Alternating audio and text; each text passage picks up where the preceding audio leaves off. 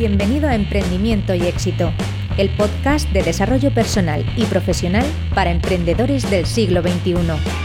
Aquí aprenderás técnicas, habilidades y consejos para llevar tu vida y tu negocio al siguiente nivel, con historias inspiradoras de personas como tú, desde psicólogos, informáticos, arquitectos e incluso funcionarios, que un día decidieron tomar las riendas y hacer realidad la vida de sus sueños. Este programa es para inconformistas que desean ser su mejor versión, para visionarios que sienten que una vida diferente es posible, desobedientes que no quieren seguir el camino marcado, en definitiva para emprendedores que sueñan con una vida mejor.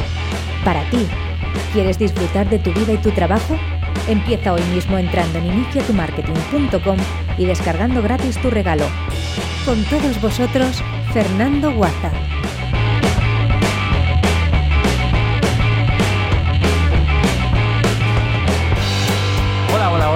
Buenas y bienvenido a este nuevo episodio de Emprendimiento y Éxito. Lo primero de todo, como siempre, gracias por estar ahí, por escuchar el podcast. Este podcast está dedicado a ti, a personas como tú, a emprendedores, a profesionales incansables que desean mejorar día a día, que buscan ese éxito personal y profesional, que en el fondo todos deseamos. Soy Fernando Guaza y en el siguiente rato voy a compartir contigo todas esas técnicas, habilidades, estrategias, pero sobre todo la mentalidad para convertirte en la mejor versión de ti mismo y llevar tu negocio al siguiente nivel. Y si quieres más, te invito a que entres en iniciatumarketing.com, donde puedes encontrar más recursos, artículos, vídeos, todo ello en relación a tu desarrollo personal, a tu crecimiento personal para un emprendimiento digital con éxito. Hoy te traigo la primera entrevista del año, para empezarlo bien despiertos. ¿Y por qué digo esto de bien despiertos? Pues porque la mayoría, al menos en la mayoría de los casos, vivimos dormidos. Sí, en serio, dormidos, pero dormidos me refiero espiritualmente. Y vamos a hablar de todo ello con Cintia Castelló, alguien que ha pasado en los últimos años de su vida de vivir una vida dormida y de sufrimiento a coger las riendas de ella y despertar y con ello emprender un negocio en Internet. Y antes de que puedas pensar que esto que tiene que ver con tu emprendimiento y tu éxito, como luego puedes ver a lo largo de la entrevista, como luego desvelará ella en la propia entrevista, lo tiene que ver todo, absolutamente todo. Empezamos el año hablando de emprendimiento, de mentalidad, de éxito, de desarrollo personal y espiritual. Te aseguro que no nos dejamos nada en el tintero para que puedas extraer todo lo mejor de su experiencia creciendo como persona y con ello de su emprendimiento a lo largo de estos últimos años. ¿Te apetece el plan? Pues vamos a ello, no perdamos más tiempo, pero antes Sí, por favor, recordarte que si te gusta el podcast, puedes ayudarme a que llegue más gente, puedes ayudarme a que otras personas también se beneficien de él con algo tan sencillo que no te llevará más de un minuto, como es dejar una reseña y una valoración 5 estrellas en iTunes o un me gusta en iBox. Y ahora sí, vamos a por el episodio, así que música para levantar el estado emocional.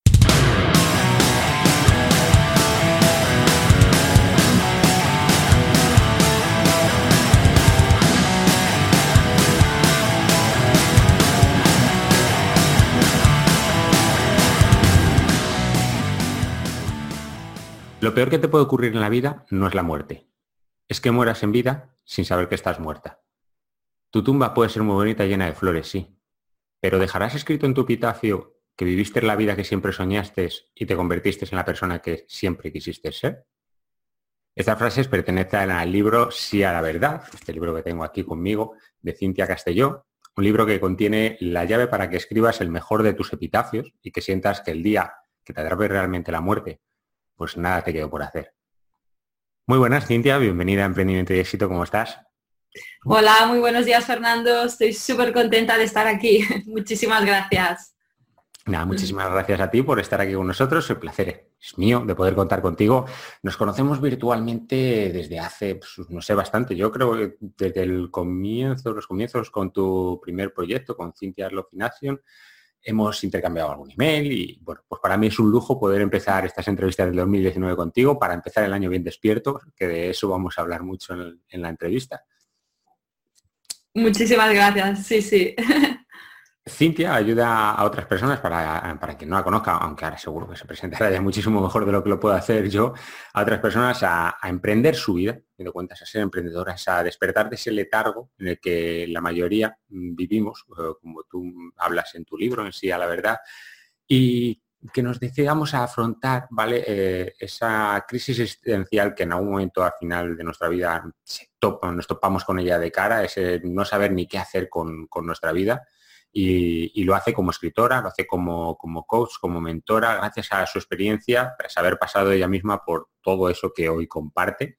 No habla meramente desde, lo que podríamos hablar de la erudición por el hecho de haber leído muchos libros, sino la sabiduría de haberlo vivido en propias carnes. Una emprendedora en el más amplio sentido de la palabra, pero bueno, para quien no te conozca, me gustaría que, que lo primero de todo, hablemos de quién es Cintia, ¿Y cómo pasaste de ese puesto de funcionaria que cuentas en el, propio libro, un puesto para toda la vida, seguro, a ser libre, aunque haya esa incertidumbre, esa inseguridad y, emprender, si te parece, ¿vale? Pues sí, bueno, Fernando, eh, muchísimas gracias por, la presentación y bueno, ya te he dicho, encanta estar aquí.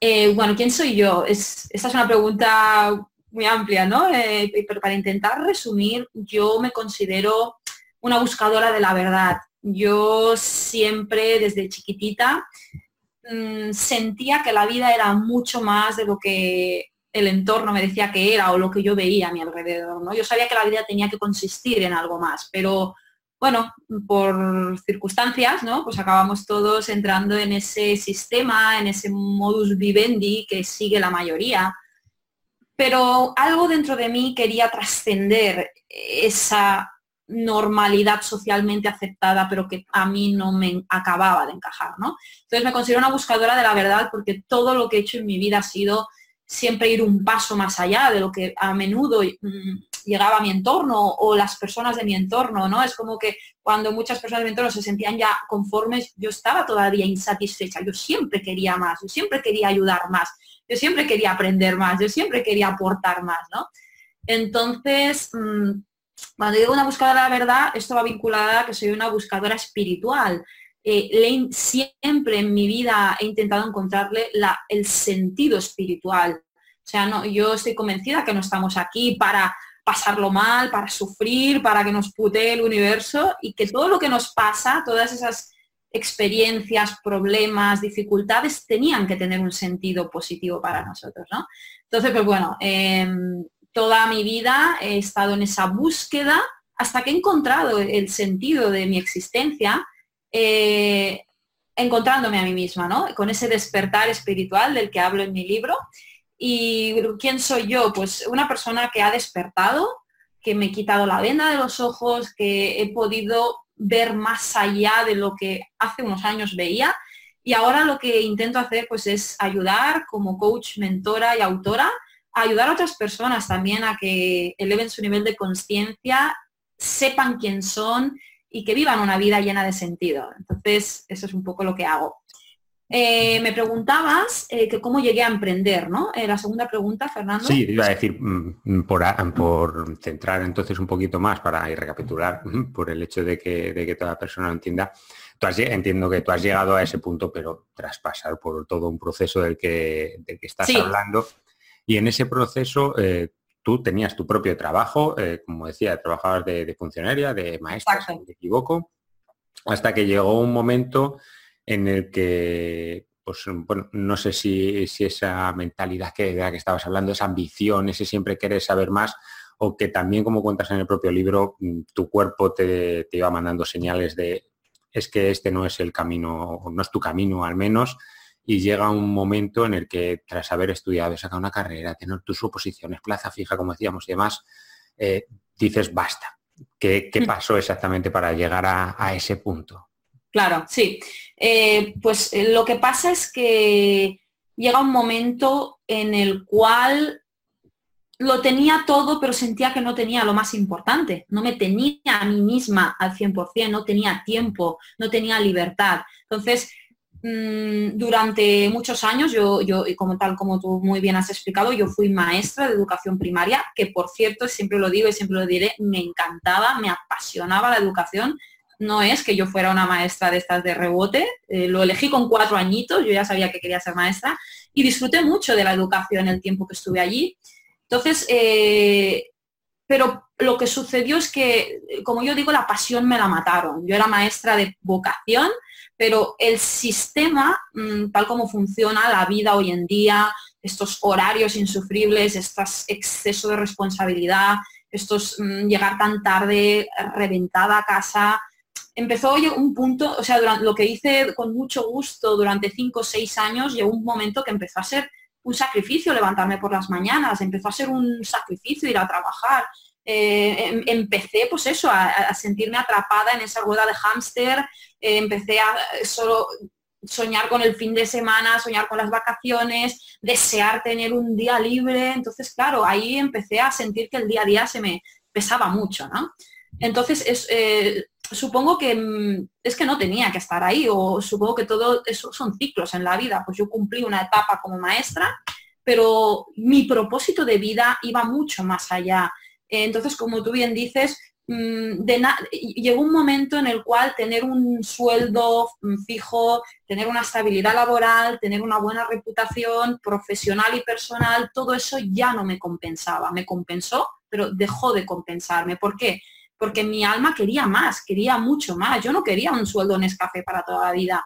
Yo quería impactar en la vida de millones de personas. Yo quería dejar un legado a la humanidad. Yo quería tener una vida más libre, más creativa. Yo sentía que yo tenía, era, sentía y siento que soy como una fuente, que tengo mucho que aportar al mundo. Y allí, de algún modo, pues me sentía como enjaulada entre cuatro paredes, ¿no? Y que yo no podía expresar o compartir una mínima parte de lo que yo estaba viviendo y de lo que yo sentía. Entonces, esto lo que hizo es que mi alma empezó a enfermar, ¿no? Entonces, empecé un proceso de, pues de, decaimiento, ¿no? De, durante un proceso de tres o cuatro años, pues eh, empecé a ponerme enferma más a menudo, que si dolores de cabeza, luego dolor de espalda, que si luego de tiroides, que si luego cervicales, que si luego bruxismo, hasta que acabé en una fuerte depresión, pero todo fue un proceso progresivo de me, voy, me estoy vaciando, me estoy vaciando, estoy perdiendo el sentido de mi vida. Entonces, cuando entras en una depresión,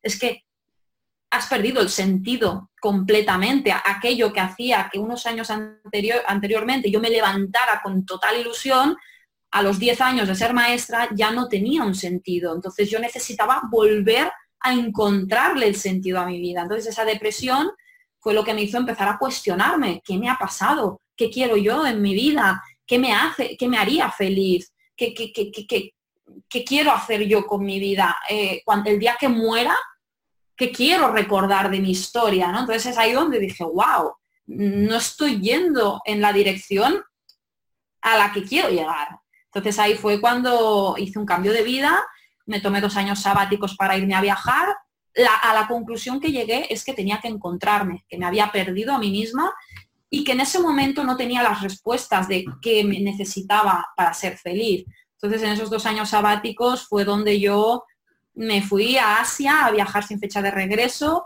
Sobre todo lo que yo quería era tener tiempo para mí, tener tiempo para meditar, tener tiempo para caminar en la naturaleza. Me pasé un mes y medio en un centro de meditación en Sri Lanka, meditando siete, ocho horas diarias y allí fue donde fue el gran despertar y donde entendí que no estaba ocupando el lugar que yo tenía que ocupar. Y fue ahí donde ya vino todo el proceso de reinvención a nivel personal y profesional después de mi despertar. Vale, si te parece, eh, bueno, estoy convencido, pero plenamente convencido. Yo, vamos, en cierto modo me sentía súper identificado con muchas de las cosas que ibas diciendo.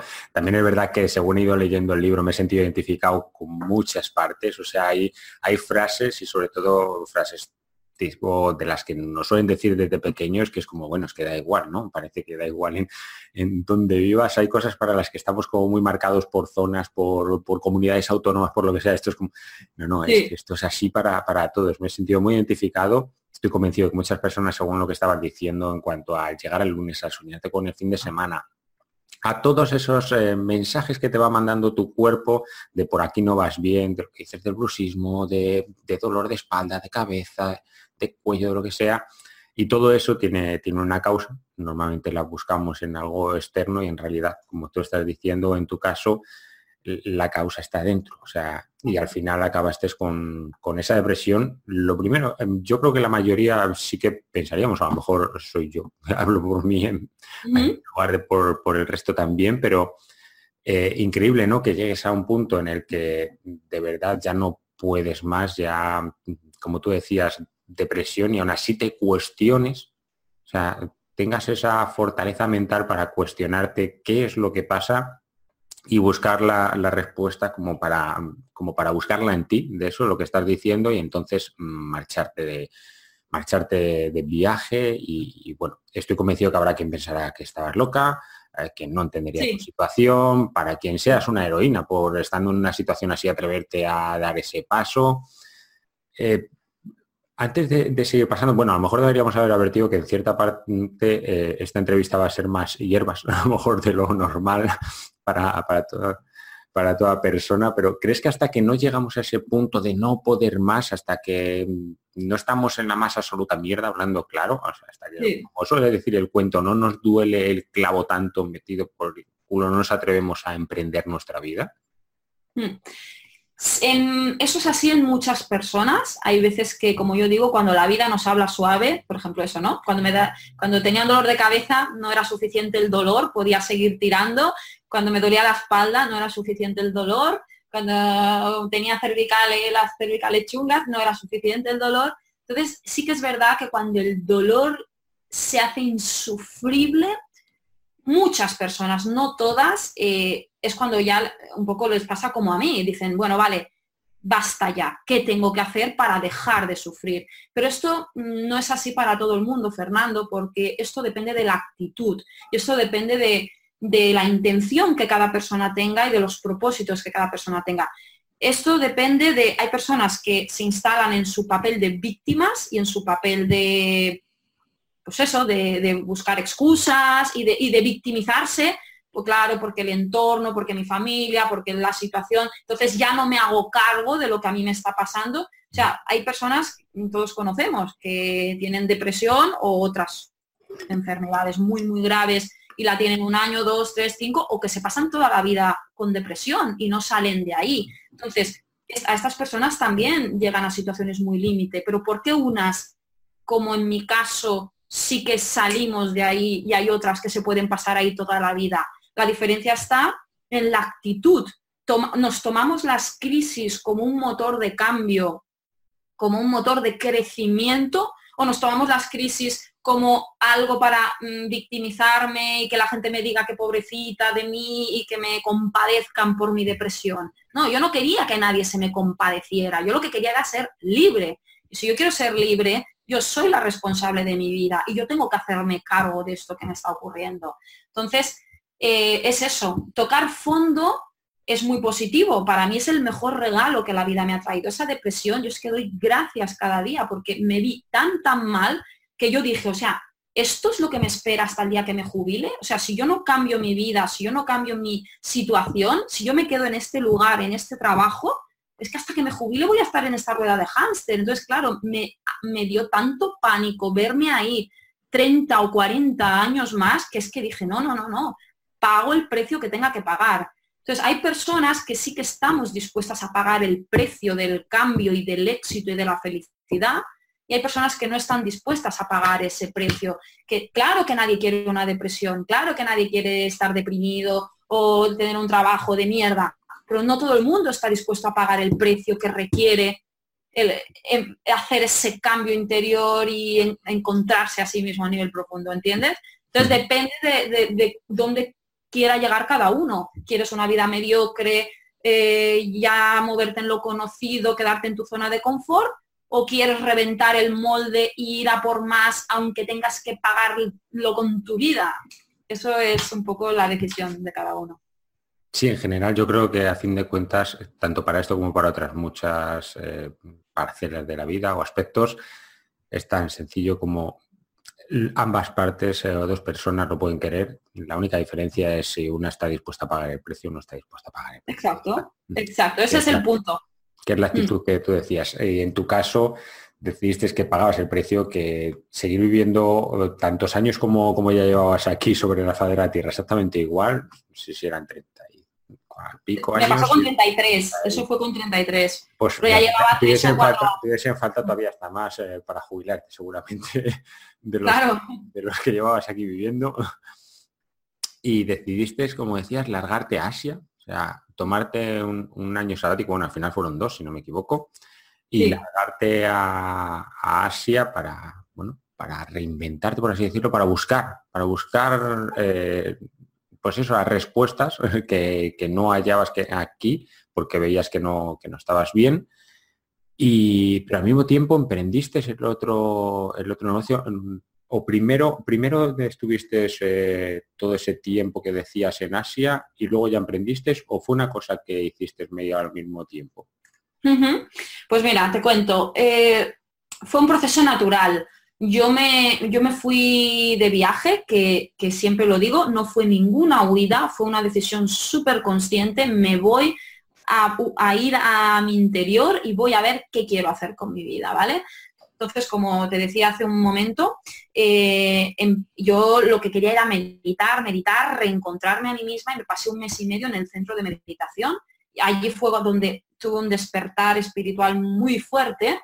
Y ahí en ese despertar empezaron a llegarme mensajes muy claros, como esa voz del alma que me empezó a hablar con una claridad aplastante que me decía a lo que he venido a hacer, que me decía que he venido a la tierra a hacer algo grande, que he venido a ayudar a personas, que había, vivido había venido a transformar vidas, que yo era un ser de amor, que yo era un ser de luz y que yo tenía que hacer algo con todo ese talento y todas esas experiencias. Entonces, esos mensajes los oía con tal fuerza que yo ya de, yo, yo me fui dos años de viaje, pero ese despertar tan fuerte se produjo cuando solo llevaba un mes y medio viajando. Entonces yo llevaba un mes y medio viajando y yo ya sabía en el fondo de mi ser que yo ya no podía volver a mi vida anterior, que yo ya no volvería a mi vida de maestra. Pero seguí viajando, dejé que las cosas siguieran su propio curso y de manera natural, en el séptimo mes de viaje fue cuando yo ya emprendí mi primer negocio, Cynthia's Love in Action. Pero claro, yo llevaba siete meses viajando, siete meses súper conectada a mí misma, siete meses escuchándome a mí misma, siete meses con una claridad. yo fui a empezar, es como para que lo entiendas, cuando me fui de viaje estaba todo nublado y en el viaje empezaron a despejarse las nubes y en ese centro de meditación se despejaron completamente. Entonces, durante esos siete meses dije, no, no, yo lo que quiero es ayudar a la gente, no, no, yo lo que quiero, la gente está sufriendo, la gente está atrapada en sus vidas, la gente necesita libertad, la gente quiere el cambio. Entonces, claro, mucha gente que empezó a seguirme durante mi viaje me decía, ¡hala, qué valiente eres! Yo quisiera hacer lo mismo que tú, pero no me atrevo. Entonces, de manera natural, empecé a ser como una coach. La gente empezaba a preguntarme, oye, Cintia, ¿cómo lo has hecho? Oye, Cintia, yo quiero lo mismo que tú, pero me da miedo. Oye, Cintia, entonces dije, hostia, la gente necesita mi ayuda, la gente quiere lo que yo estoy haciendo, la gente quiere un cambio de vida, pero tienen miedo. Entonces, de manera natural, me convertí en coach para ayudar a otras personas a hacer ese cambio de vida. Y ahí es donde vi, wow, una experiencia personal mía puede convertirse en un proyecto con el cual puedo ganar dinero y ayudar a otras personas. Entonces ahí fue cuando emprendí mi primer negocio sin Love in Action, al séptimo mes. O sea, no fue antes o después, fue durante. Entonces, eh, gran parte de mi viaje fue combinado con las tareas en mi emprendimiento.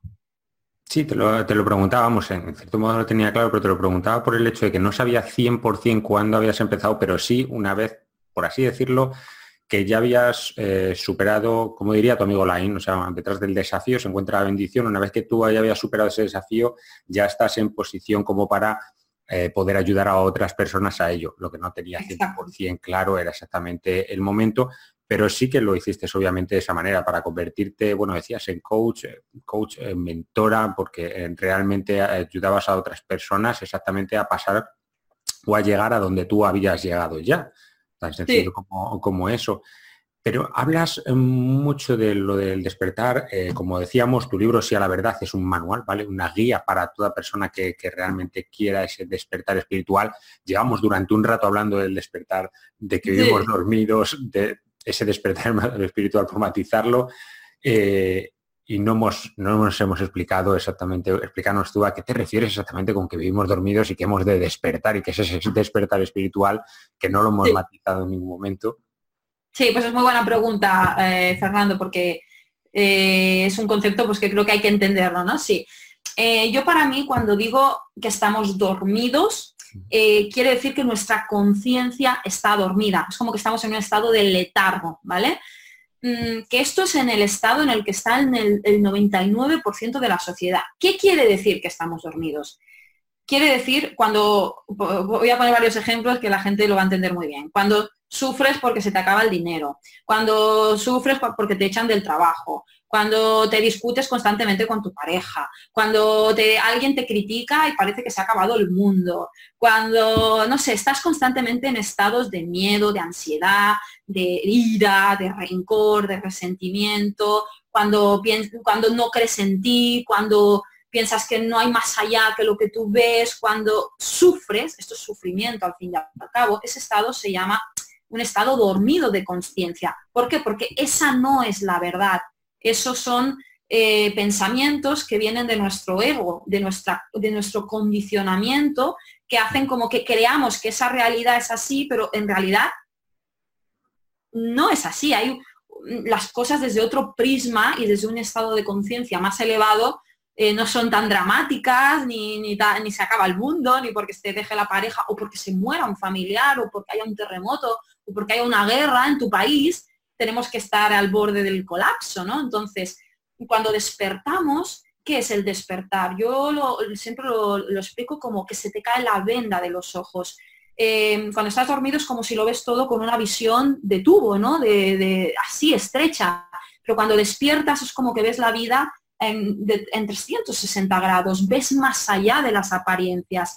Mm. Tienes una manera de ver la vida mucho más amplia, mucho más sabia, mucho más conectada al momento presente, mucho más eh, desapegada. ¿Por qué? Porque no lo percibes todo desde tu yo, yo, yo, eh, en mi ego, lo que yo quiero, sino que te elevas por encima de tu mente para ver las cosas como, como si fueras un observador de la realidad, no creyéndote que todo te pasa a ti y que, en fin, es un estado de conciencia más elevado que te ayuda a vivir en un estado de paz, felicidad plenitud y, libertad sin límites. ¿Qué quiere decir esto? Cuando despiertas, puedes tener un mal día, pero eso no te afecta porque tú permaneces en un estado de ecuanimidad, en un estado de centramiento. Puedes, eh, te puede dejar tu pareja, pero no se acaba el mundo. Claro que estarás triste, pero tú sigues en tu paz interior. ¿Qué quiere decir despertar? Que los hechos, eh, los hechos, los eventos, las, las situaciones no te alteran tu paz interior. Tú estás conectado a tu alma, tú estás conectado a tu ser y, pase lo que pase fuera de ti, no te domina tu interior porque tú estás en control de tu mente y de tus emociones y de tu ser. Entonces, ese es el despertar, elevarte para ver la vida desde una perspectiva más elevada, más sabia.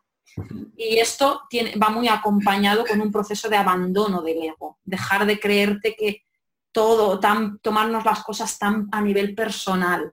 Bueno, no sé si me explico, es un poco complejo.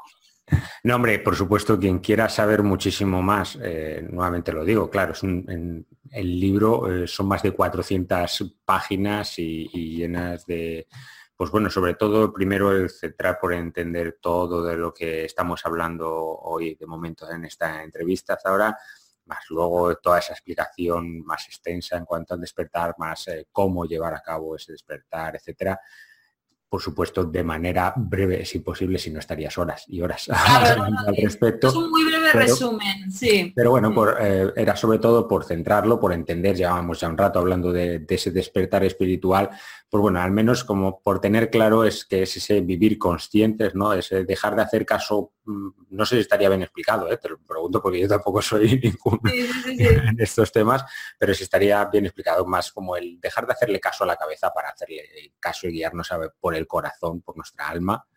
Sí que aunque decía antes, pues bueno, suena algo un poco, un poco hierbas y que en muchos casos, pues a lo mejor se tipifica como tú lo decías, de que parece que esto, todo esto es para happy flowers, que eso significa no tener ni problemas y que todos tus días son de color de rosa. Y si no, tú comentabas, para nada, ¿no? Porque bueno, es tan sencillo como que lo externo no, no perturbe lo interno. No, que no acontecimientos y problemas. La vida sigue igual, cuando despiertas o dormida, eh, los eventos siguen sucediendo lo que cambia es tu manera de cómo reaccionas ante ellos, cuánto puede lo externo y cuánto te domina lo externo o cuánto dominas tú tu vida desde tu interior, desde tu plenitud, desde tu paz. Entonces, si tú estás bien, tú estás conectado a ti mismo, tú estás centrado, tú estás equilibrado, lo que suceda afuera no te va a echar abajo, no te va, es como ser un árbol con raíces, no una plantita que a la que viene un, poco de viento ya se va al suelo. Entonces eso es el despertar, estar muy conectado a ti, saber muy bien quién eres, por qué estás aquí, qué has venido a hacer, mm, cuáles son tus potenciales, no creerte a tu mente, porque la mente está toda arraigada, bueno, la mente desde el ego, es toda una fantasía, es un mundo de fantasía que creemos que es real. Entonces hay que aprender a tomar distancia de nuestros pensamientos y no creernos nuestros pensamientos para verlo, como decía ahora, desde una perspectiva más elevada. Entonces eso es un poco el despertar. Es un proceso, no es fácil, porque estamos muy condicionados, pero se puede, se puede, por supuesto, con, trabajo, con esfuerzo, con meditación, con una vida pues, más vamos a enfocarlo un poquito, aunque ya incluso eh, iba a decir, vamos a darle un, giro para enfocarlo en el emprendimiento y para, eh, para, hablar más hacia todos los emprendedores que nos siguen. Pero incluso antes, puesto que ya estabas eh, dando algún tip, por así decirlo, ¿vale? En cuanto a para despertar, además de, pues bueno, de todo lo que incluyes en tu, en tu libro, danos alguna clave, algún tip para todas esas personas que quieren emprender el viaje en busca de, la verdad, ¿cómo podemos empezar? Porque es lo que tú dices, o sea, tú lo hiciste a lo, a lo heavy, por así decirlo. Hay quien podría considerarlo una huida. Yo creo que hubiese sido una huida, o al menos desde mi, desde mi esquema mental, ¿vale? Por así decirlo, si te hubiese ido a lo mejor al Caribe un mes a tomar mm. mojitos y tirarte en una tumbona. Pero yo creo que si te vas a, ciertas partes de Asia, eh, la India, creo como fuiste, otros lugares, creo que es un pelín menos paradisíaco. no he ido a ninguno de ambos dos, pero así por la idea que tengo creo que es menos paradisíaco y que no era para nada ninguna huida y por tanto fue un meterte de lleno a, mm. a buscar la verdad. Pero bueno, para un día a día, para nuestra vida así, no sé, alguien como yo que no, no me voy a pasar mañana a la India, algún tip, alguna clave. Sí, pues yo lo que lo que, para mí lo que determina el despertar, lo primero es el compromiso con el despertar. ¿Cuánto quieres estar despierto? Porque el despertar es ver la realidad tal como es, sin cambiarla, sin manipularla, sin transgiversarla, sin inventártela, sin escabullirte, sin, uy, esto no me gusta, casi que lo dejo. No, no, no, la verdad es, miro la vida, la abrazo, la acepto y tal y como es. Entonces, lo primero es querer destapar esa verdad, porque ¿qué pasa? Hay veces que nos auto, bueno, hay veces no, nos autoengañamos, somos expertos en contarnos milongas y en crearnos nuestra historia, la que nos interesa, para evadirnos de nuestra responsabilidad de cambiar, ¿vale? Entonces, lo primero es comprometerte. Si quieres la verdad, quiere decir que tienes que estar dispuesto a mirar hacia tu interior, a mirar tus heridas, a mirar tus traumas de infancia, a resolver todos los asuntos pendientes que tengas por resolver. Si no te hablas con tu padre, entra ahí. ¿Por qué no te hablas con tu padre? Si estás peleado con tu madre, ¿por qué no te hablas con tu madre? Si no has podido perdonar a un amigo, si te discutes con tu pareja, o sea, todo lo que sea esté vinculado al odio, al rencor, a la avaricia, al resentimiento, al enfado, a emociones, hay que entrar ahí porque hay que estar o hay que llegar a un estado de paz, de, amor, de compasión, de plenitud y de aceptación. Todo lo que no sea eso, hay que entrar ahí. Entonces es ahí donde se despierta, cuando, cuando siendo más humilde, mm, aceptando tus errores en vez de querer justificarte mm, lo que haces, mm, desarrollando cualidades más nobles, eh, queriendo estar dispuesto a aprender. Entonces, esto vale, soy consciente que esto que te estoy diciendo es todavía un poco abstracto, pero para que entiendas el cambio de qué va, va de superar adicciones. Eh, eres adicto a las compras, eres adicto a, Netflix, eres adicto a la tele, eres adicto al sexo, eres adicto al fútbol. Eh, ¿Por qué te chutas tele? ¿De qué huyes? ¿Por qué te chutas fútbol? ¿Por qué te chutas sexo? ¿Por qué necesitas ir de ligón o de tal, ¿qué buscas fuera que no estás encontrando en tu interior? Es ahí donde se despierta. Cuando dejas de anestesiarte con cosas externas para encontrar en tu interior todo el amor, reconocimiento y plenitud que solo vas a encontrar en ti dentro. Entonces, este es el despertar, el compromiso que requiere hacer eso. que muchas personas no quieren porque no quieren entrar ahí, no están dispuestos a soltar adicciones, a, dejar ir pues muchos placeres que les dan placer, pero no les ayuda a despertar, ¿vale? Eso por un lado. ¿Y eso cómo se hace? Pues con introspección, con ir más hacia tu interior, pues muy, de manera muy práctica, cada día tienes que tener un rato para ti, para escucharte, para ir hacia adentro, qué me está pasando, por qué me siento así, qué cambios tengo que hacer en mi vida, me llena mi vida, no me llena mi vida, me, estoy feliz con mi pareja, no estoy feliz con mi pareja, esto, aquello, hay que cuestionarse cosas y, para eso hace falta momentos de quietud, momentos de silencio, momentos de aislamiento, de salir de tu grupo de amigos, de salir de tu familia, de salir de tu entorno para estar solito o solita o en la montaña o en tu habitación o en un lugar tranquilo, en un parque. Entonces, se despierta con, con introspección, con silencio, con meditación, conectándote más a la naturaleza, saliendo de las grandes ciudades, de las masificaciones, intentando tener hábitos de vida más saludables, en fin. Mm, esto no me quiero extender, pero el despertar va muy vinculado a un cambio de conciencia, dejar de depender de cosas externas, pareja, familia, reputación, amigos, compras, tele, para ir hacia mi interior y encontrar la paz y la plenitud tú solo respirando donde quiera que vayas. Perfecto. Vamos a darle una pequeña vuelta de tuerca. Cintia. Vamos. Todo esto me parece fantástico, pero yo soy un emprendedor online, no consigo vivir de mi negocio o eh, me quiero reinventar, como es el caso de, algunas de las personas que, nos están escuchando. En definitiva, mm. yo lo que quiero es tener éxito con mi negocio online. ¿Qué, mm. ¿Qué, carajo tiene que ver todo esto para ello? Pues mucho, tiene mucho que ver, porque el éxito en tu negocio eh, tiene mucho, está totalmente relacionado con tu éxito personal. Tu negocio, tu proyecto, no puede llegar más lejos de donde llegues tú como persona. Tu negocio va a ser una extensión de ti. Tus creencias van a estar impregnadas en tu negocio. Tu manera de pensar va a estar impregnada en tu negocio. Si tú no crees en ti, vas a tener un negocio flojito, le va a faltar energía, le va a faltar tu fuerza. Tienes que creer en ti para que tu negocio sea potente. Entonces, creer en ti y muchas otras cosas. Entonces, tiene mucho que ver porque los, negocios son una extensión de nosotros, plasmado en imágenes, plasmado en textos, plasmado en servicios, plasmado en productos, plasmado en un proyecto que habla de ti. Entonces, eh, para mí el crecimiento personal y espiritual es absolutamente necesario o, muy importante, dejémoslo así, no diré que, porque hay muchas personas que han triunfado en sus negocios sin tener un gran desarrollo espiritual, pongámosle por ejemplo, pero para mí es, tiene mucho que ver, porque cuanto más sepas quién eres, qué puedes aportar, cuáles son tus dones, eh, más creas en ti, más lo vas a transmitir en tu proyecto. Entonces, tiene mucho que ver para mí.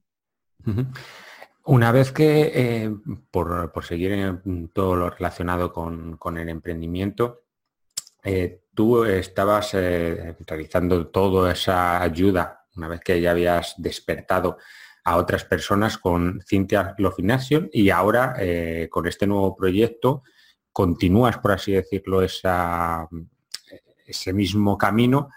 ¿Cuál es exactamente la diferencia con este nuevo si en realidad es un poquito lo mismo o si, o si simplemente no sé, una vuelta de tuerca. Como... Sí, pues mira, te cuento. Eh, Cynthia's Love in Action eh, eh, era mi primer proyecto y estaba enfocado en ayudar a las personas a tomarse un año sabático consciente, ¿vale? Eh, para hacer ese cambio de vida que yo había hecho, para salir de esa vida de insatisfacción, de vacío, de lo que sea, y reinventarte personal y profesionalmente, digámoslo así. Entonces yo me focalizaba en años sabáticos conscientes, pero ¿qué pasa? Después de ese primer emprendimiento, mi, trayectoria personal ha, seguido y sigue y seguirá. Entonces, ¿qué pasa? Después de tres años de proyecto, yo miraba atrás y digo, wow, es que se me ha quedado pequeño. Ya no hablo solo de años sabáticos conscientes, ahora estoy hablando de un despertar espiritual.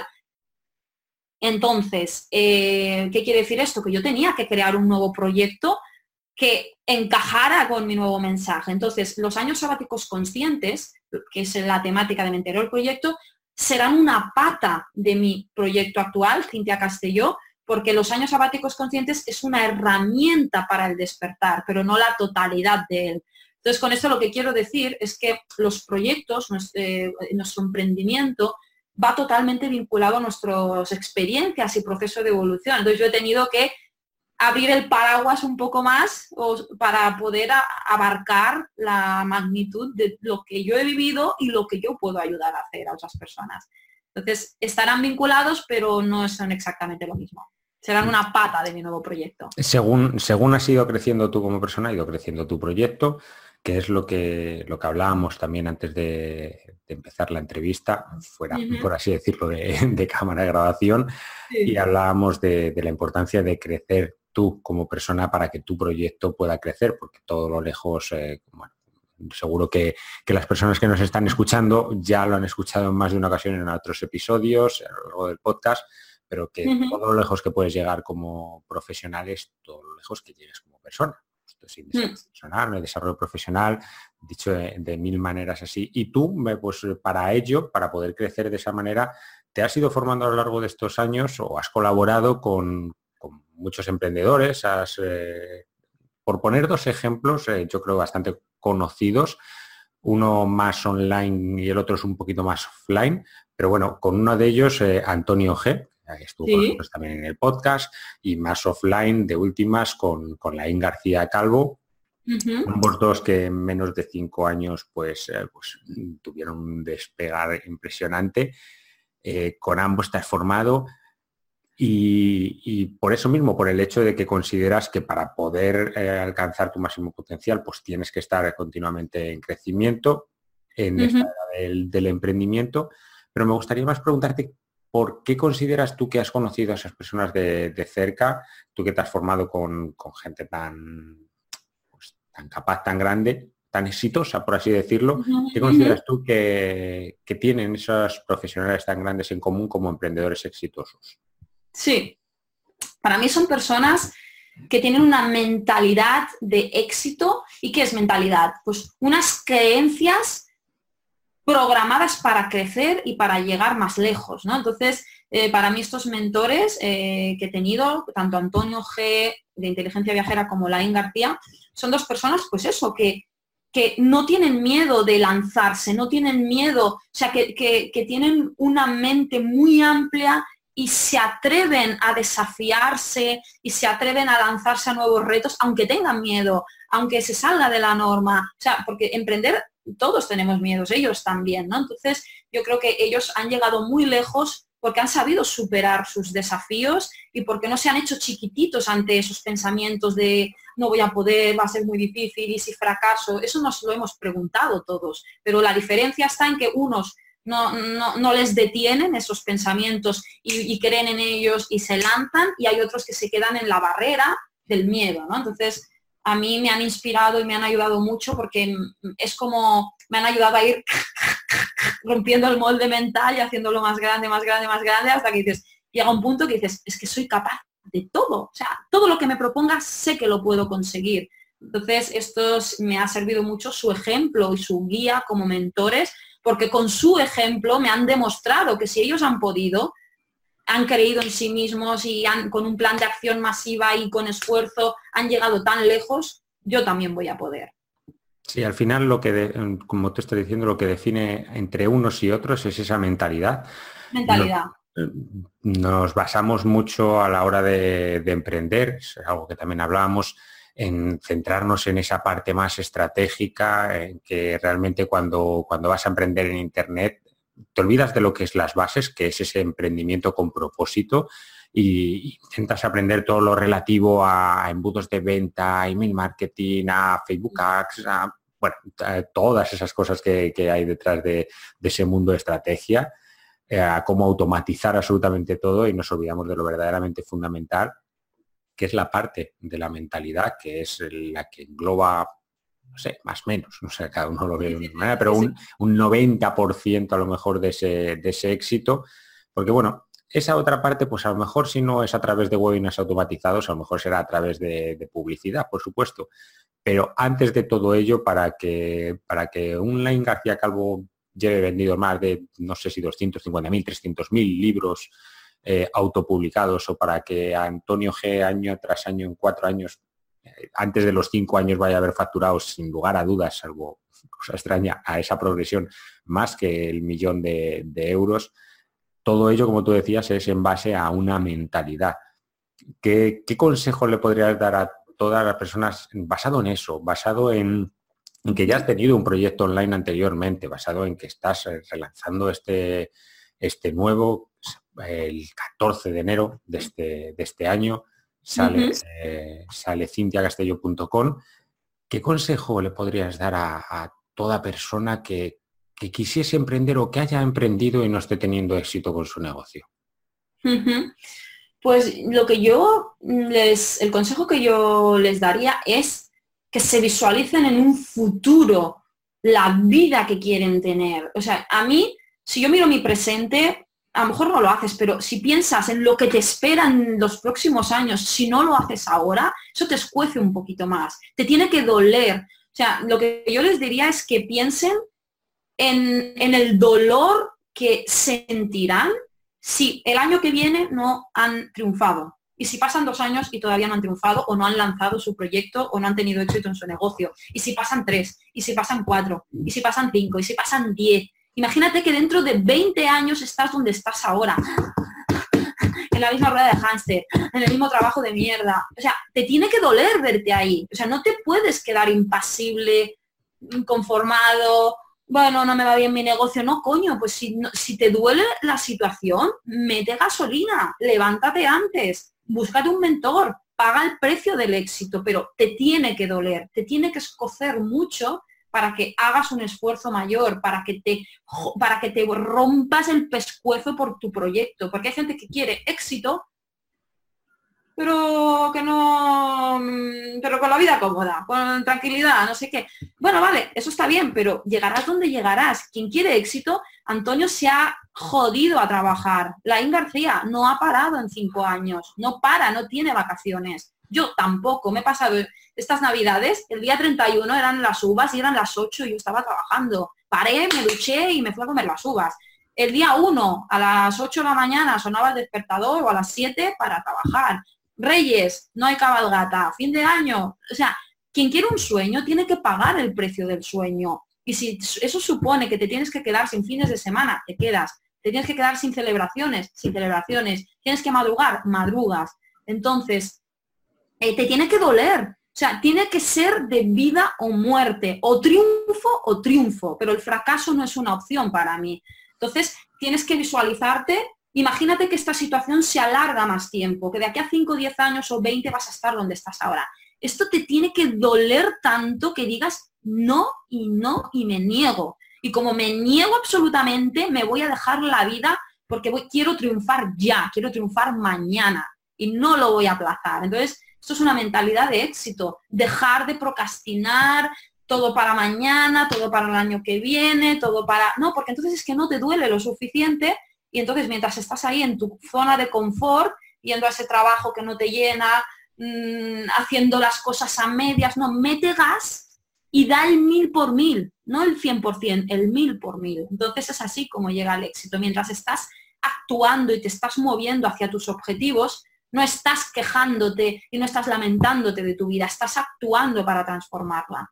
Entonces eso es un poco el consejo. Acción masiva, acción masiva, deja de lamentarte, deja de victimizarte, hazte un plan de acción y jódete la vida trabajando, pero jódetela tres años para vivir bien el resto de tu vida. No es jódete toda la vida por joderte, no. Trabaja duro tres, cinco años para asegurarte el resto de tu vida. Pero no te jodas toda la vida en un trabajo de mierda, diez horas, para estar jodido toda tu vida y encima sin proyecto, encima sin una vida abundante, encima sin plenitud, encima sin propósito. O sea, Sé inteligente donde estás invirtiendo tu energía y eso te llevará al éxito.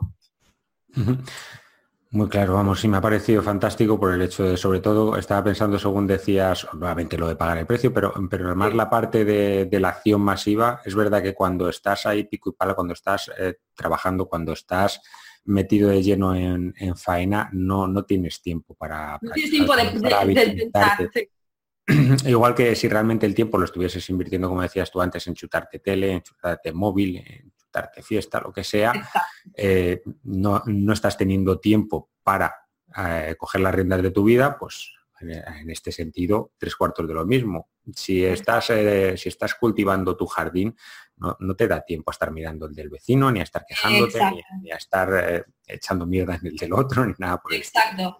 Si estás enfocado en lo tuyo, no tienes tiempo ni de criticar a los demás, ni de hablar de los demás, ni de ver tele, ni de... O solo, solo, solo proyecto, proyecto, proyecto. O sea, te tienes que obsesionar, eso lo dice mucho Laín, mi mentor.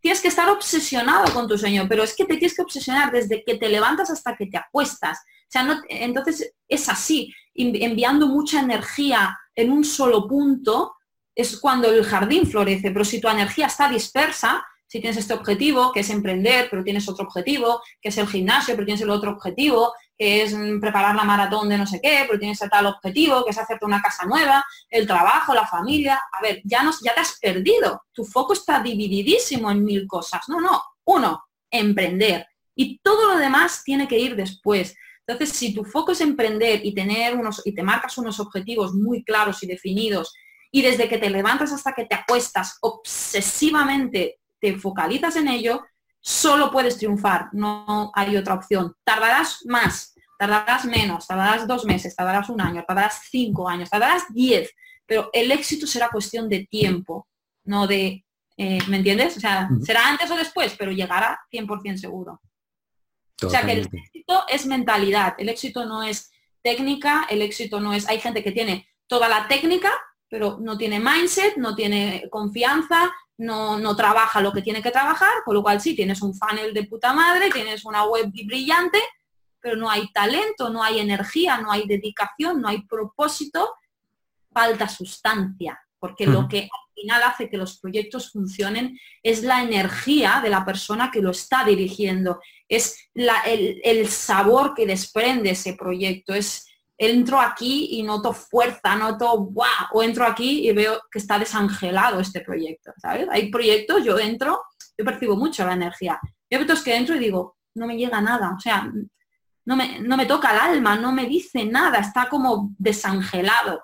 Y hay webs o proyectos que llego y digo, guau, esto está que arde, ¿sabes? Notas que la persona lo está dando todo. Sí, vamos, quizá sobre todo porque en muchos casos queremos ese éxito eh, fácil Hmm. Como estabas diciendo, sin pagar el precio, que ya hemos dicho muchas veces, eh, sin esa disciplina, sin ese compromiso, eh, todo eso que viene de, esa mentalidad.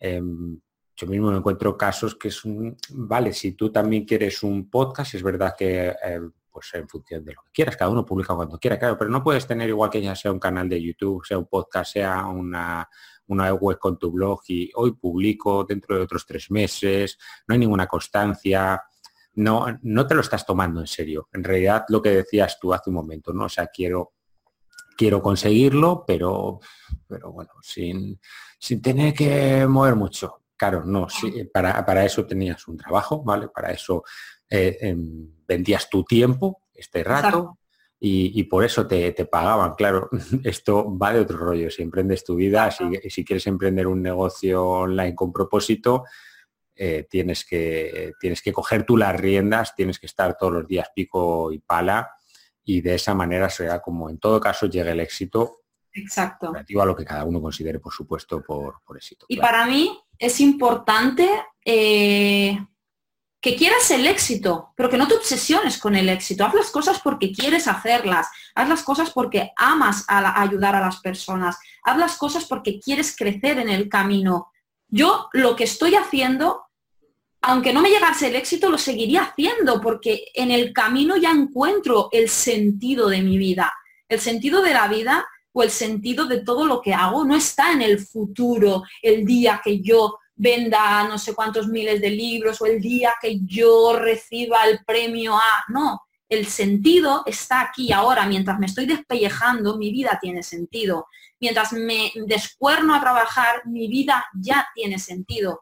Cada vez que cambio una vida, mi vida ya tiene sentido. Cada clienta con la, de coaching con la que yo trabajo y me dice, Cintia, gracias porque contigo eh, mi vida ha cambiado así, así, mi vida ya tiene sentido. Entonces, hay que tomarse el emprendimiento como algo que desde el momento que lo haces ya te compensa, porque el éxito no va a ser de aquí a X tiempo, el éxito ya está siendo ahora.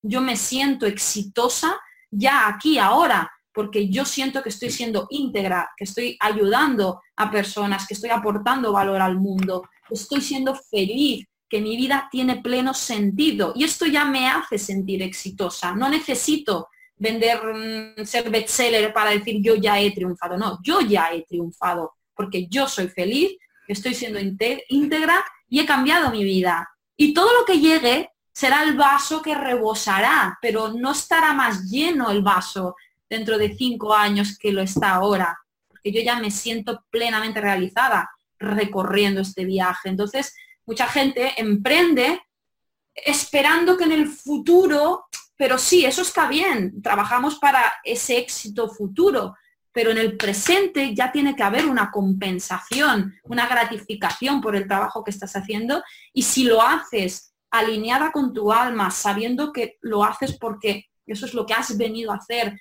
eso ya te da, es como el fuego que te alimenta, seguir otro día más, otro día más. Pues si ya en tu momento presente no te llena, te vas a levantar puteadísimo porque no le vas a encontrar. ¿Por qué me tengo que, hoy un, todo el día de trabajo que me espera? ¿Para qué? No, no, ¿para qué? Para mucho. Pero el éxito futuro depende del éxito en toda la sucesión de momentos presentes. Sí, totalmente de acuerdo. El éxito es un camino y, el camino no es cuando has llegado al, kilómetro 350 y eso es el éxito. Eh, yo con muchas personas lo he hablado cuando hace muchos años tuve la suerte de hacer el Camino de Santiago. Quizá el momento que menos, uno de los que menos recuerdo fue cuando llegar realmente allí. De lo que más me acuerdo es de todo el proceso. El mayor disfrute fue cada uno de esos kilómetros y el mayor sufrimiento, vamos, que, que, no sé, para todas las personas que hayan hecho el Camino de Santiago o hayan caminado 500 kilómetros, pues, pues obviamente hay cosas muy bonitas y momentos muy duros como en todo, en el emprendimiento es exactamente igual. O sea, claro que tienes que estar enfocado en llegar a X meta, pero por lo que tú mismo estabas diciendo, si no te hace feliz hoy, ¿qué te hace pensar que te va a hacer feliz dentro de 500 kilómetros? Realmente. Y, y, si no, no sé, o sea, y no te metas entonces en esto si no es realmente lo que quieres. Si, si, aunque ahora mismo no, no seas bestseller, como te estoy diciendo, aunque ahora mismo no, no estés facturando si ese es eh, tu, deseo, 20.000 euros al mes. Eh, si ahora mismo lo que sea, vale, pero tú eres esa persona, aún lo material no te ha llegado, ¿de acuerdo? Exacto. Pero, pero que realmente vaya alineado con, propósito, con, realmente lo que, lo que, bueno, que suena ya muy típico, pero que a mí sí me gusta esa manera de expresarlo, con lo que sientes que has venido a hacer y aportar a otras personas. y... Eso es para mí el éxito, ¿no? El, para mí la felicidad en mi proyecto está en que cada día tiene sentido. Y es lo que te digo, yo ahora todavía he vendido muy pocos libros porque mi objetivo no ha sido vender el marketing, mi objetivo ha sido crear una marca. Entonces, no voy a medir, pero aunque haya vendido más o menos, me he sentido feliz desde, desde el primer momento porque cada palabra que escribía, cada cliente, cada, cada humilde paso que he dado, me daba energía para dar el siguiente, independientemente de dónde llegaré o cuándo llegaré o cuánto venderé o dónde, ¿me explico? Eso es mm. independiente. Entonces, emprender, esto es mindset también, redefinir el éxito. Pues eh, vamos a ir terminando y si te parece terminamos recapitulando un poco todo esto de lo que hablábamos, que nos hemos ido nuevamente al libro y, y al éxito. Eh, antes de ir a esa pregunta final que le hago a todas personas y de la cual ya llevamos este ratito hablando y, más o menos has contestado, que relativa al éxito, eh, quería preguntarte por qué decidiste el paso de escribir, de, dar el paso, vamos, perdona, de escribir un libro, ¿vale? Y autopublicarlo eh, cuando en realidad estabas tan metida, por así decirlo, en, online. Em, pues bueno, no sé si, si como parte de estrategia, porque de esta manera crees que puedes llegar a más a otras personas y teniendo en cuenta pues, todo lo difícil que tiene que ser autopublicar un libro. y, de manera breve, claro, porque entiendo que, sería algo que podría llevar horas hablar de todo ello fijo. Y quería sí. a una pregunta que me formulaba Tania Eufracio en, Facebook. Eh, ¿Cuál fue tu proceso para escribir tu libro y qué pasos diste? Sí, mira, em, bueno, yo escribí un libro porque yo llevaba una escritora en mi interior. Yo desde toda, ¿sabes aquello que tú siempre, bueno, muchas personas dicen, yo un día quiero escribir un libro, pero es que yo no lo decía en broma, es que yo lo decía de verdad, que quería escribir un libro. No por casualidad, yo era maestra de escuela. Yo siempre he tenido una vocación muy didáctica, muy pedagógica, ¿no? Y mm, me encanta escribir. Yo toda la vida he escrito un diario, o sea, la escritura ha estado muy presente. Entonces, un libro es una manera perfecta de compartir vivencias, ¿no? Entonces el mundo online te permite compartir de una manera, pero un libro, mm, no sé, a mí escribir sí a la verdad y que alguien reciba su libro y que cada noche lea unas páginas, para mí esto no tiene precio, ¿no? Entonces, eh, escribí el libro como un proceso de natural, de he vivido esto, esto, esto, esto, esto, esto tiene que ir volcado por escrito, ¿no? Entonces, mm, y porque me encanta escribir y porque sé que yo uno de mis puntos fuertes es la comunicación escrita. Bueno, me gusta mucho también la comunicación oral, pero escribir me apasiona, ¿no? Entonces, pues bueno. ¿Y cómo escribí el libro? Pues bueno, a ver, escribir un libro, yo creo que cada autor te dará su librillo, ¿no? Yo tengo el mío, yo, a mí nadie me ha enseñado a escribir libros, yo lo escribí, me puse y salió. Pero te explico, pues yo, claro, yo primero hice como una lluvia de ideas. ¿Qué quiero comunicar en este libro? ¿no? Pues quiero hablar del despertar, de mi experiencia, de, cómo salir de la insatisfacción, de lo importante que es trascender la mente. Entonces empiezo a hacer como una lluvia de ideas. Ta, ta, ta, ta, ta, ta, Entonces luego yo quería hacer como un método. Bueno, en esto Lain, mi mentor, nos dijo que, que estableciéramos un método para establecer un poco una guía. ¿no? Entonces de ahí dije, vale, de todo esto ¿qué tres bloques podría tener es todo esto que quiero comunicar? ¿Qué tres pasos? ¿no? ¿Qué método?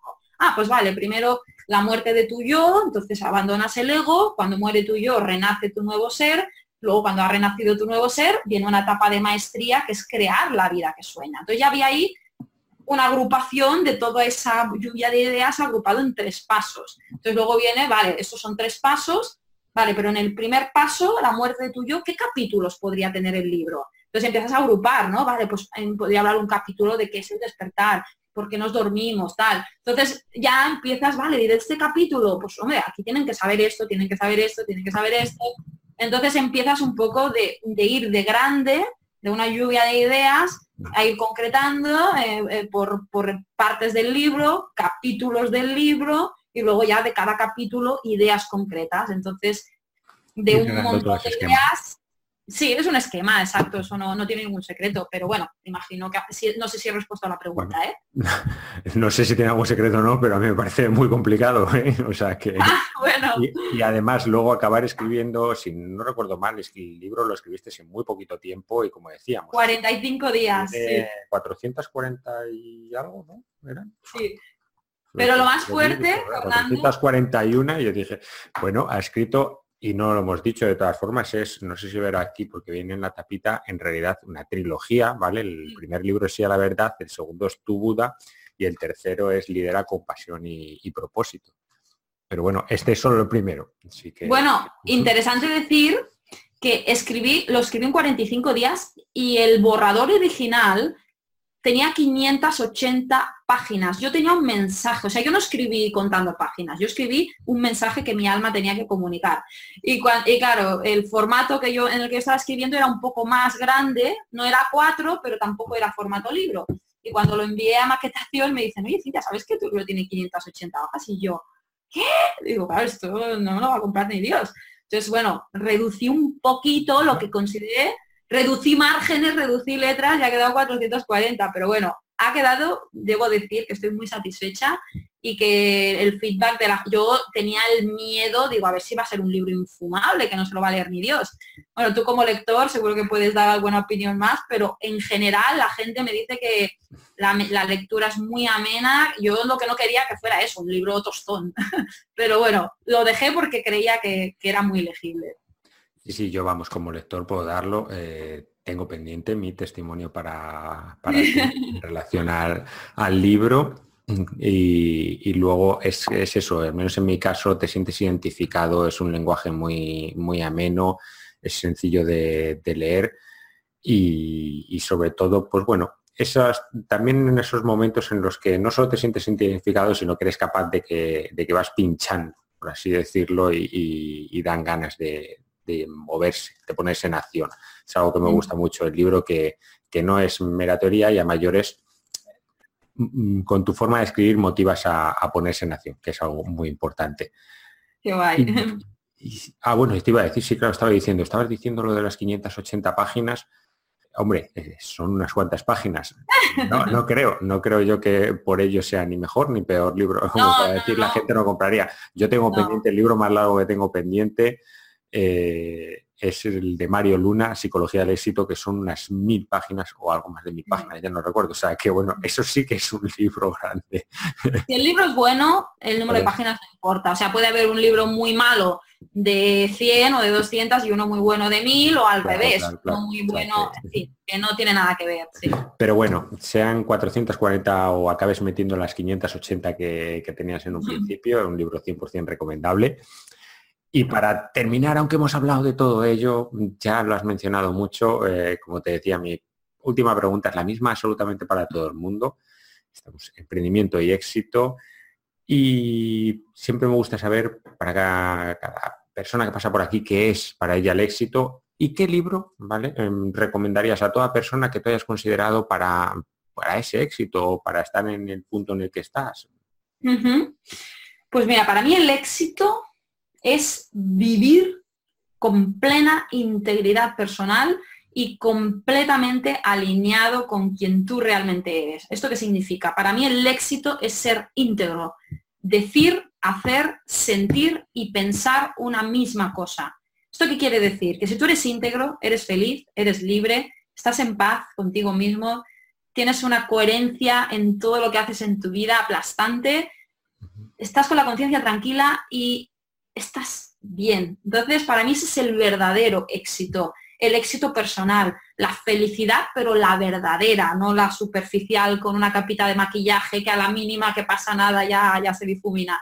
Ese es el éxito, el decir, hago lo que amo, soy feliz haciendo lo que amo, me encanta lo que hago, mm, aunque muriese mañana, moriría en paz y estoy haciendo algo que está mejorando la vida de otras personas porque lo estoy haciendo desde el alma, ¿no? Entonces eso es para mi éxito. El decir, fui un ejemplo o hice algo bueno y lo hice de manera noble y encima fui feliz en el camino. Eso es para mí el éxito.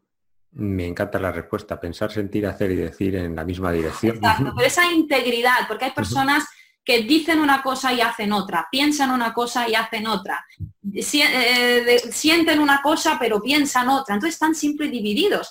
Quiero emprender, pero me da miedo, no lo hago. Quiero viajar, pero me dicen qué tal, no. Entonces, bueno, una cosa es lo que dicen que quieren y otra cosa es lo que hacen, una cosa es lo que dicen que sienten y otra cosa es lo que piensan. Entonces, en ese estado es cuando se forma la dualidad.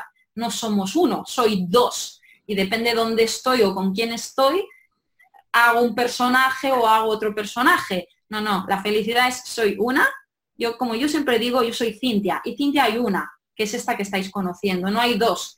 La misma Cintia que ahora veis es la que conoce mi pareja, es la que conocen mis padres, es la que conoces tú, Fernando, es la que conocerá a la gente que me vean dando conferencias y es la que me conocen los amigos de toda la vida.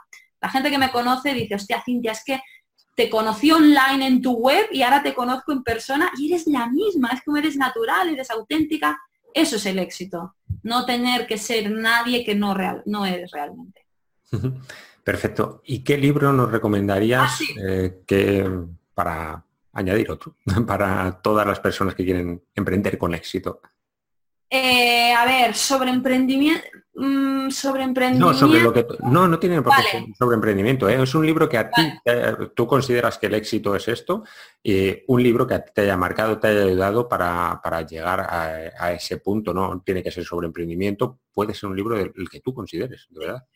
Para mí el éxito es este, autobiografía de un yogi de Paramahamsa Yogananda. Esto es, viene a ser, sí a la verdad, a un nivel, esto es el despertar, esto es la iluminación espiritual. Para mí el éxito es la iluminación espiritual. trascender tu mente al más elevado nivel. Y para mí este libro eh, es una guía para el éxito, es una guía para la felicidad, es una guía para el autoconocimiento, es una guía para el despertar. Esto te cruje la mente, eh, esto es un chute que te mueres. Y bueno, a mí me encanta. Yo, después de haber leído autobiografía de un yogi y otros libros de Yogananda, mi vida se ha transformado, me he conectado a, nivel espiritual, a un nivel muchísimo más profundo de lo que ya estaba antes.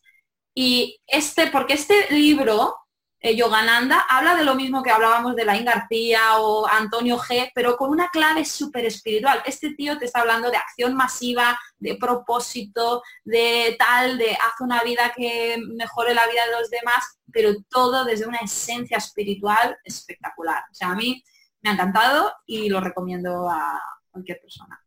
Pues tomada nota queda, lo pongo en las, notas del episodio, en el artículo que acompaña. Y hasta aquí la entrevista. Muchísimas gracias, Cintia, por pasar este rato con nosotros. Muchísimas gracias a ti que estás al otro lado. Has llegado hasta aquí. Espero que te haya ayudado todo lo que hemos estado hablando para emprender con éxito. Ya has visto que, todo ello tenía muchísima relación para que, para que tu emprendimiento vaya por buen camino. Eh, no me olvides, por supuesto, visitar cintiacastelló.com, recién salida del horno, la nueva web de Cintia en la que encontrarás eh, muchísimo más todo relativo a ese despertar espiritual de que estábamos hablando, con toda su experiencia y también con toda su experiencia en cuanto a emprendimiento. Visita la web cintiacastellón.com y no olvides visitar igualmente iniciatumarketing.com, claro. Por supuesto. muchísimas gracias, Cintia, y, espero que por fin nos conozcamos pronto en persona. Exacto, igualmente. Eh, ahí, ah, te eh, Fernando. no, es que hemos estado hablando con muchos nombres. Muchísimas gracias. Ya te digo, podría haber sido cualquier nombre. Podría haber sido cualquier nombre. Muchísimas gracias a ti por esta invitación, Fernando. Me ha encantado la entrevista y a charlar. Me encanta la mezcla esta de emprendimiento, éxito, mentalidad, desarrollo espiritual y personal. Espero que a los oyentes les haya gustado y cualquier cosa, estoy encantada de, bueno, estoy aquí para cualquier cosa. Muchísimas gracias. Muchas gracias a ti. Un abrazo. Chao. Y hasta aquí el episodio de hoy. No olvides visitar iniciatumarketing.com y descargar tu regalo gratuito. Recuerda dejarme una reseña y una valoración 5 estrellas en iTunes o un me gusta en iVoox si el episodio de hoy te ha sido de utilidad. De esa manera, además de tener claro que te ha gustado, me estarás ayudando a que el podcast llegue a más gente. Y como siempre, gracias por estar ahí. Nos escuchamos en el siguiente episodio.